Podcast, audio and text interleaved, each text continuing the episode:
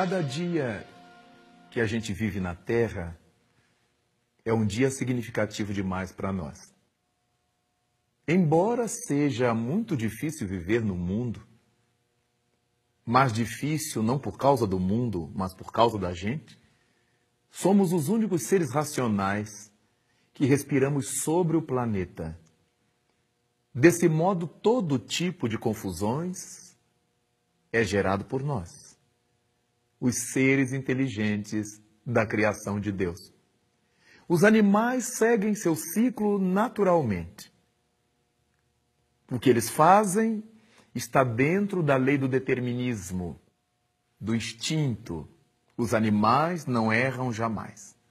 Um predador, quando destrói o outro, o faz para comer, e não apenas pelo prazer de destruir. Quando nós olhamos as estações do ano, vemos como são regulares. Em todos os anos, as coisas se comportam do mesmo jeito. O inverno é frio, o verão é quente, o outono de folhas amareladas e muito fruto, e naturalmente a primavera de flores. O sol nasce sempre no mesmo lugar e se depõe sempre no mesmo lugar. O luar realiza o mesmo trabalho, a mesma qualidade de luar. Desde que os primeiros homens aportaram ao mundo, o luar é o luar. É uma chuva de prata sobre a terra.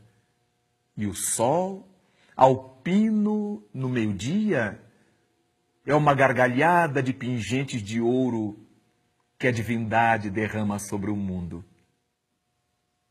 Então se faz necessário que nós aprendamos a crescer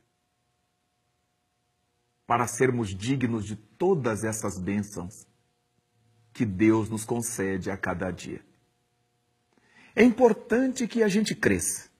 É necessário que a gente cresça. É indispensável esse crescimento. Não podemos esquecer que foi Jesus Cristo que nos disse que era importante que fôssemos perfeitos, quão perfeito é o nosso Pai Celestial. Isso é um desafio. Naturalmente que não seremos perfeitos como Deus é perfeito. Mas quando Jesus Cristo nos disse isto, é que Deus é a referência, a ideia divina é a referência, para que nós marchemos para lá, através dos ensinamentos de Cristo. Foi ele também que nos disse: Eu sou o caminho, eu sou a verdade, eu sou a vida, e ninguém chegará ao Pai se não for por mim. Logo, essa direção que ele nos aponta, esse sentido divino que ele nos dá, deverá ser percorrido através dos seus ensinamentos. Então, para que se realize o nosso crescimento, será necessário que cada qual de nós se valorize. E como é que a gente se valoriza? É muito interessante pensar nisto, porque há pessoas, variadíssimas pessoas no mundo, que têm um senso de autorrespeito muito comprometido.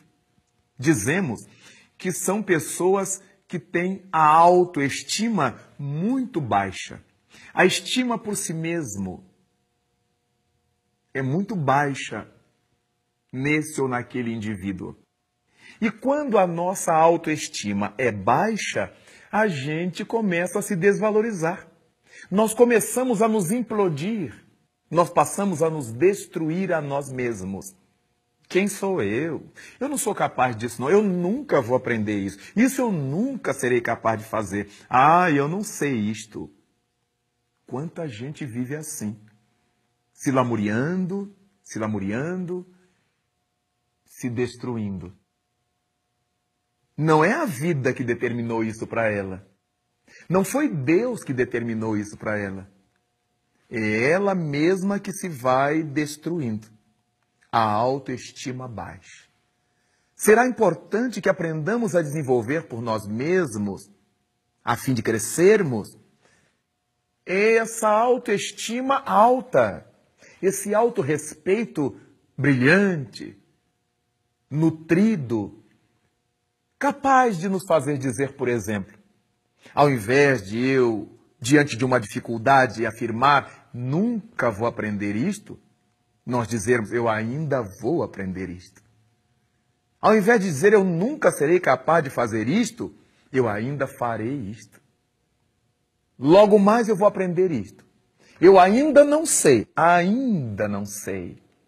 E dessa maneira, nos lembramos de Jesus outra vez, nosso modelo e nosso guia, como ele é. Disse Jesus e o evangelista Marcos escreveu: Tudo é possível àquele que crê. Isto porque, quando nós cremos que as coisas vão acontecer, passamos a trabalhar com um tal entusiasmo, com um impulso interno, que fazemos com que as coisas aconteçam. E Jesus Cristo nos diz ainda: tudo aquilo que pedires ao Pai em meu nome, ele vos atenderá. Pedir ao Pai não significa que ele nos dará de graça. Significa que vamos correr atrás. Vamos buscar. Em nome do nosso crescimento, é preciso que a gente se valorize.